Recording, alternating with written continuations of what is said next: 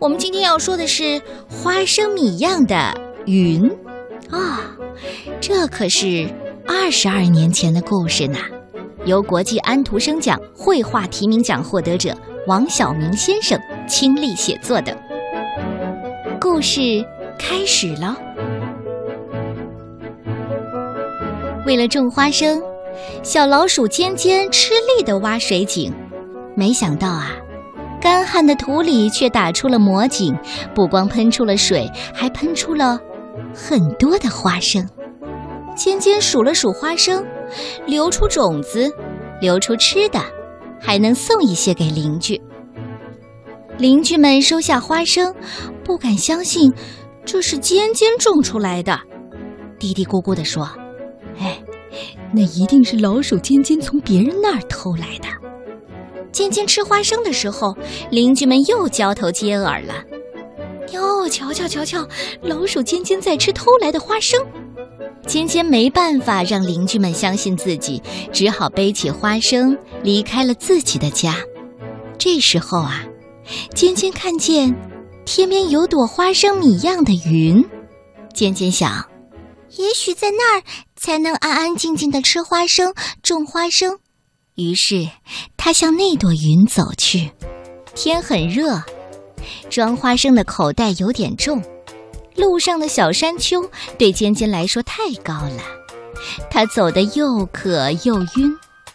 大象胖胖的家就在这儿，他每天都上小山丘跳操。今天呐，他在做弯腰动作的时候，咦，哎呀，这可怜的孩子，他该生病了吧？胖胖用软软的鼻子把尖尖和花生口袋捧回自己的家，尖尖就这样迷迷糊糊，觉得自己正躺在花生米一样的云上，温暖又柔软。突然，胖胖想起来：“诶，这不正是小老鼠吗？有人说小老鼠会钻象鼻子。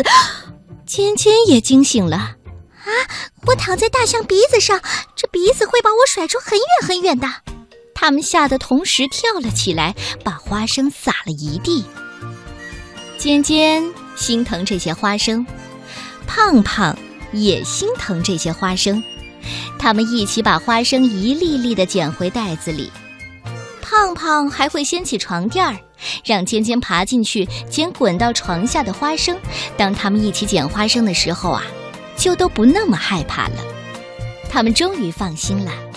小老鼠是不会钻大象鼻子，那不卫生；大象也不会冲小老鼠乱甩鼻子的，那不礼貌。胖胖不好意思地说：“哎，我肚子大，都快把你的花生给吃完了。”尖尖说：“没关系，那我们可以再种啊。”于是，胖胖挖地，尖尖播种，他们一起快快乐乐的。种花生。晚上，尖尖听胖胖讲怎么做花生糖、花生糕，那声音都是暖暖的、软软的。尖尖幸福的想：“我终于找到了那朵云呐！”